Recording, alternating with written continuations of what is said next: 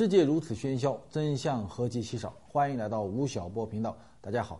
今天呢，我们要讲中国商业史上的一个大咖，一个非常重要的人物。中国的各行各业啊，它都有一个祖师爷。你比如说，医生的祖师爷是叫扁鹊，木匠的祖师爷呢叫做鲁班。那中国商人的祖师爷是谁呢？就那个商父是谁呢？是一个人叫做范蠡。这个说到范蠡呢，可能很多人都很陌生，八九零可能不知道他。但是我们说到他的女朋友就非常有名气，她叫做西施啊，是中国四大美女之首。这个范蠡是她的男朋友。范蠡他生活的那个时间段呢，是中国的春秋的晚期，他基本上是和孔子是同一时代的人。孔子有个弟子叫做子贡，这个子贡和范蠡呢，我算了一下，他们年龄相差大概十六岁左右，所以他们是同时代的一个人。春秋到晚期的时候啊，在长江中下游地区出现了两个强国，一个叫吴国，一个叫越国，首都呢分别是在苏苏州和绍兴。那么公元四百九十六年前后呢，吴越两国就开始打仗。首先呢是在嘉兴打，呃，越兵赢了，然后呢把老吴王打了个负伤回去，然后过了几年就挂掉了。两年后在无锡打，这一仗呢是吴兵赢了，吴兵直接打到了越王的首都，把京都给围围攻起来了。那么当时的越王勾践就宣布投降，叫入吴为奴。然后呢，范蠡呢就陪着勾践到吴国去做奴隶。那么勾践呢晚上睡觉的时候呢，就睡在一个干柴上面，上面呢挂一颗苦胆，这就是中国成语非常有名的叫卧薪尝胆。范蠡呢就帮助勾践啊，在整个越国广泛的收集美女，去供给这个夫差享用。所以当时最著名的美女就是西施了。那吴王夫差呢还担心勾践贼心不死，就派人去刺探他。勾践呢就在房间里装疯卖傻，吃自己的大便。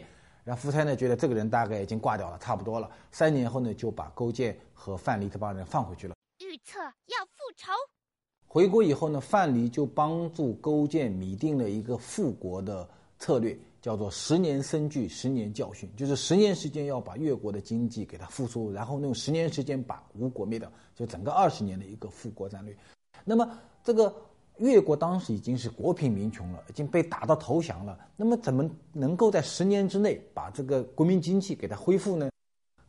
范蠡在当时展现了他是卓越的一个经济上的治国策略。他呢提出了四个非常重要的经济改革的。策略第一个呢，就是他要用专业分工的方式重构越国的国民经济。这个中国人在国家治理上面啊，就是用专业分工的思路来进行呃经济发展，在全球是非常早的，比范蠡还早一百五十年的时候，当时齐国有个首相叫做管仲，管仲是历史上第一个提出来叫做士农工商四民分业，就是把这个国家里的老百姓啊分成军事。呃，农民、工匠和商人，然后这四拨人呢是分别住在各自的地方。这个是全球第一个用专业化分工的方式来进行国民治理的。那么到了一百五十年后的范蠡呢，他的思想就更加先进了。他不是把人分开，而是把产业分开。范蠡在整个把越国啊很多产业经济进行了一种分类，比如说他建了一个叫粮食基地啊，叫做腹中大唐，就整个越国的粮食在腹中大唐这一带生产。然后呢，有畜牧基地，有鸡山啊，专门是养鸡的；有专门养猪的，有专门养狗的。然后呢，有水产基地，然后呢，有蔬菜基地，有冶金基地、铸剑基地、造船基地、练兵基地、木材基地、编织基地和实验基地。你看，它整个一个国家中的很多重要的产业都被聚集在一个区域之内。那么人也在这里，资源也在这里。那么，比如说今天的绍兴有一座山叫做会稽山。当年范蠡把全国的财务人才全部聚集在那里，就整个越国的账本全部在会稽山这一带，所以今天我们还把财务人员叫做会计会计啊，所以这是一个非常先进的一个理念。我们知道人类的国民经济的发展啊，专业分工是一个非常重要的一个原始性的思想。比如说亚当·斯密在他的《国富论》中的第一章节就讲这个问题，说资本主义怎么发展呢？首先要分工啊，一根针的生产。如果一个人要生产这根针，他是先要去挖挖矿，然后呢冶炼，然后呢铸造，然后的销售。那人一生中可能还做不了一根一根针。但是如果你把这根针的这些环节分别由不同的人来进行生产，哎，那这个针的效率就会大大的提高啊。啊，这个是商品经济发展一个非常重要的理念。大家各位看，两千五百年前，范蠡就开始用这样的观念，用产业经济分工化的观念来治理齐国的一个经济。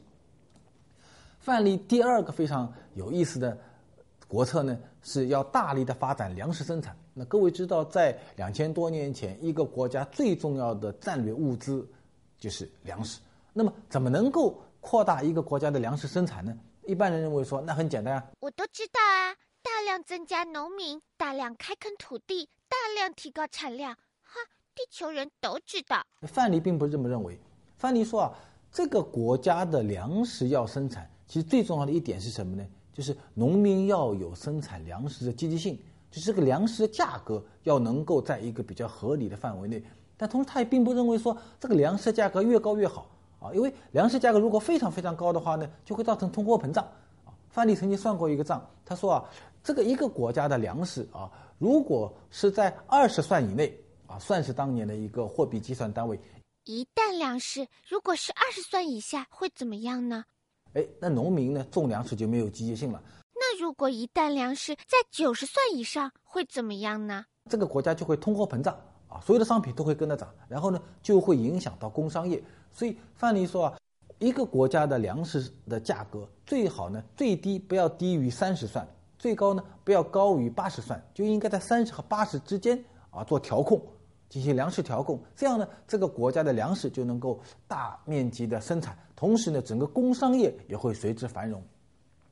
那么你怎么能够让这个国家的粮食在三十和八十之间能够有效率的浮动呢？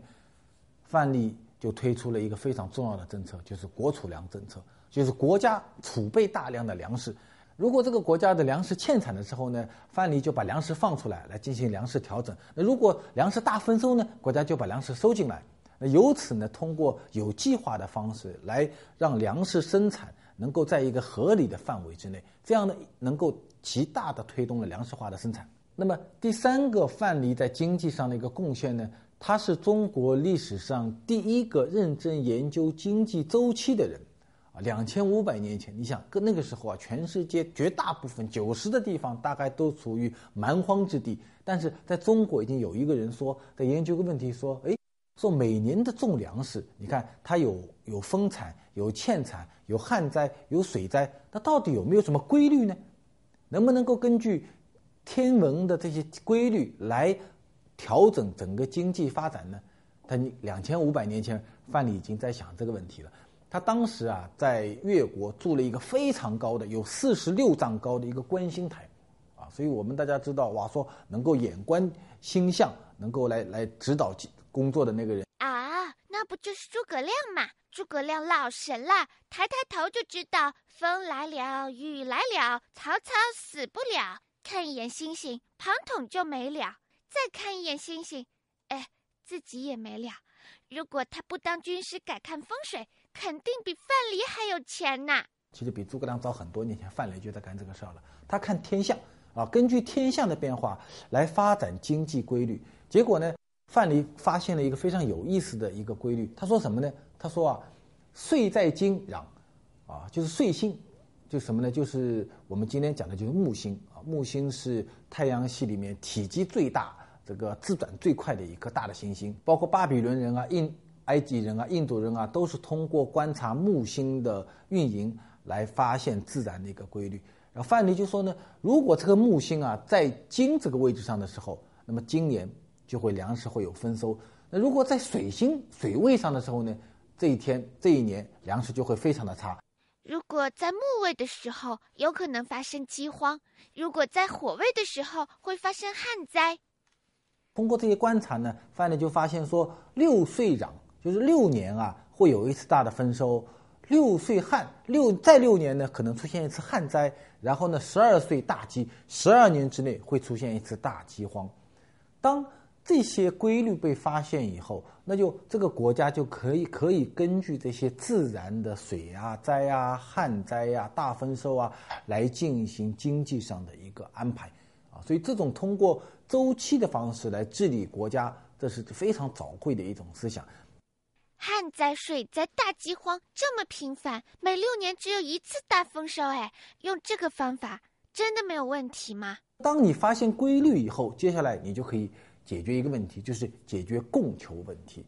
范蠡讲过一句话，非常有意思。他说什么呢？他说：“论其有余不足，则知贵贱。贵上极而反贱，贱下极而反贵。”他说啊，天下万事万物，无非供求两字。东西多了以后呢，它就会很贫贱啊，就就不值钱。然后呢，东西少了呢，它就会非常的贵啊。所以这个在经济思想史上面是一个非常先进的一种思想，因为在两千多年前啊，就商品通过供求的方式来认识商品。这样的观念是没有的。以书为媒，以书为聘，向来就是像我这样的知识分子的助理最为敬仰的。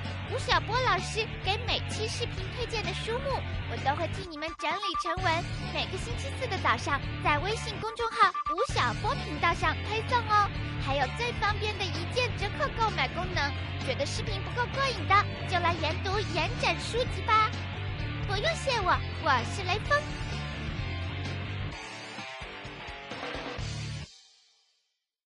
你比如说，跟范蠡同时代的孔子，孔子有一次啊，和他的学生子贡就曾经研究过一个问题。孔子问子贡，他说：“这个子贡啊，他说有两个石头，一个呢是宝石，一个呢是鹅卵石。”他说：“为什么宝石会比鹅卵石贵呢？”子贡不知道啊。然然后呢，孔子就跟他讲说：“为什么宝石比鹅卵石贵呢？”孔子说：“因为啊，宝石它是有八个德啊，比如说它很润，然后呢，它有一种仁啊，他讲了一大堆的跟道德有关的东西。”我以前还以为玉比鹅卵石贵，主要是因为它长得好看。谁让我们生活在一个看脸的世界呢？他说：“因为这个玉里面含有道德，所以呢，玉呢比鹅卵石贵。”子曾经曰过：“君子比德于玉，温润而泽，仁也；缜密如粒，知也；廉而不贵，义也；垂之如坠，礼也。”口之其声清悦，以长其中处然，悦也；瑕不掩瑜，玉不掩瑕，中也；浮影庞达，信也；气如白虹，天也；精神贯于山川，地也；规章特达，德也。哎呀，一块玉还能说出八个德，不愧是文科生的楷模，可敬可佩。那么，其实如果让范蠡来讲的话，他范蠡不是这么认为的。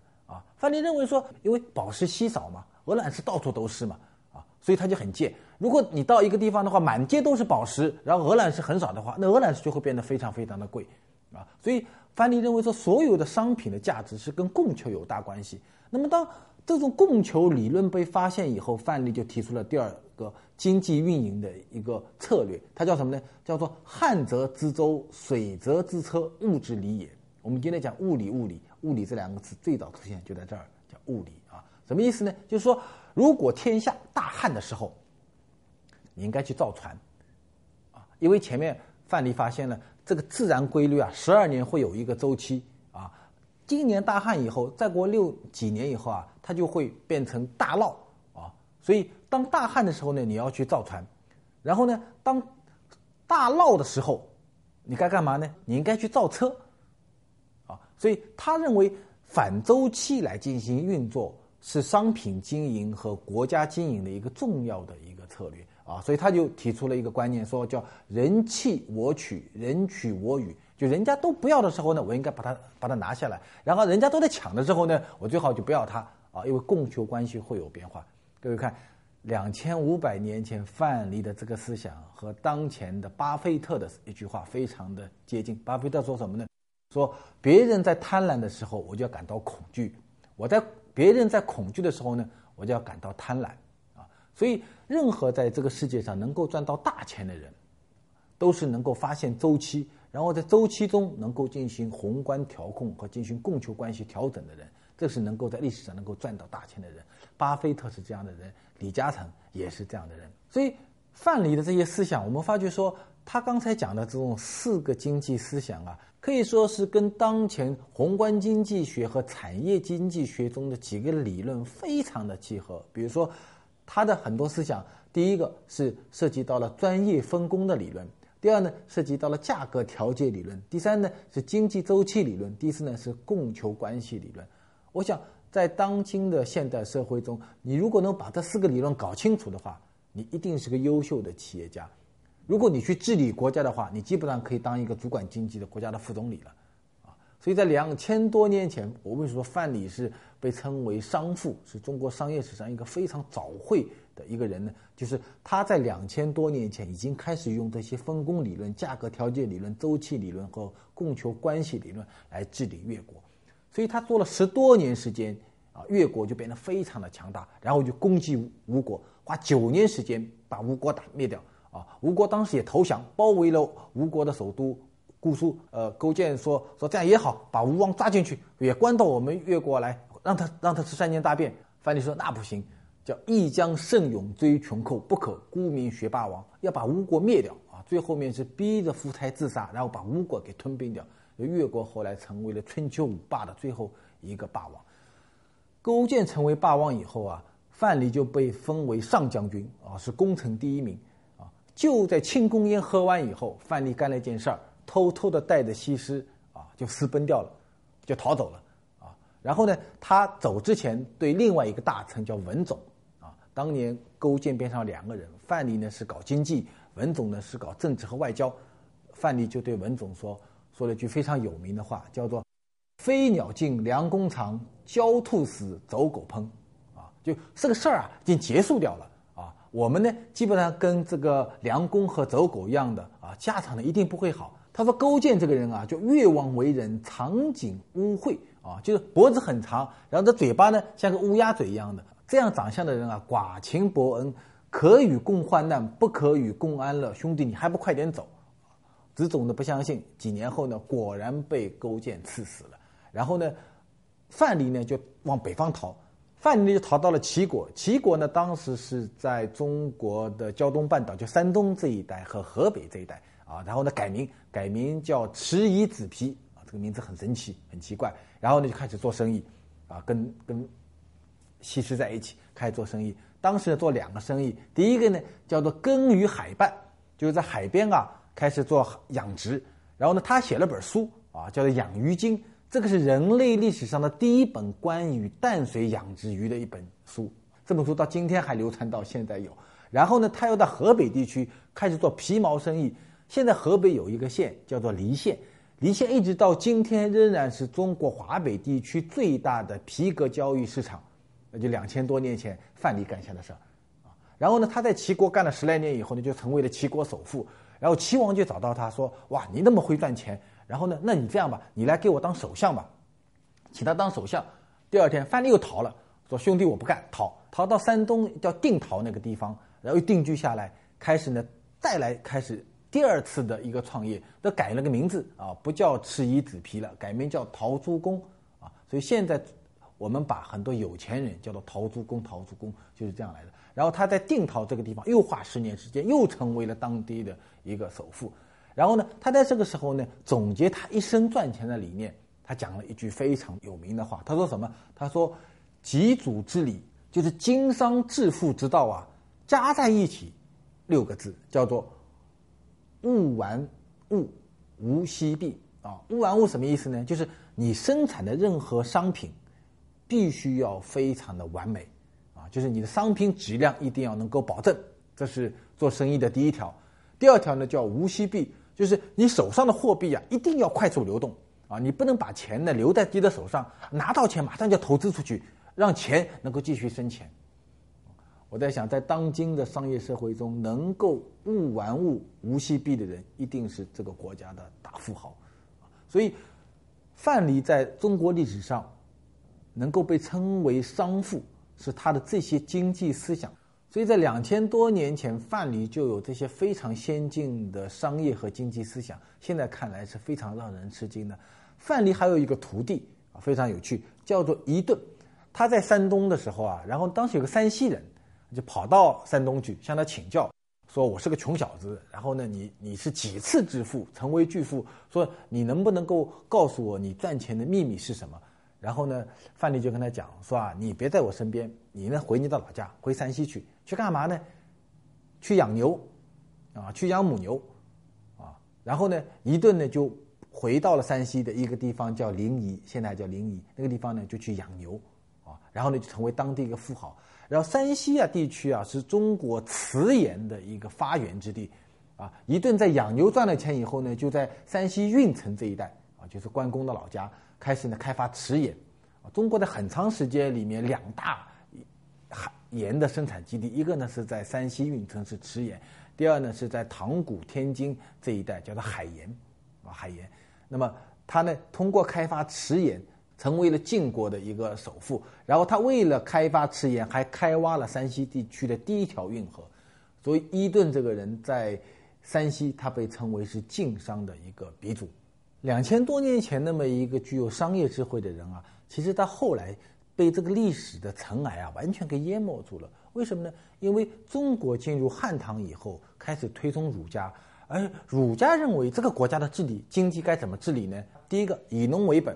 啊，第二个轻夫薄徭，第三个呢，这个呃仁义治国，所以他是那种是垂拱而治的做法，反而呢是在春秋战国的时候曾经出现过像管仲啊、像范蠡啊、像白魁啊、像吕不韦啊这一些有商人出身的国家治理者，通过这种产业经济、通过货币政策、通过价格调整等等方式来进行经济治理的这些早会者。所以非常可惜，到后世我们只知道范蠡是谁呢？是西施的男朋友。所有的成功其实都是规划的结果，而所有规划的依据必是客观规律的发现与发挥。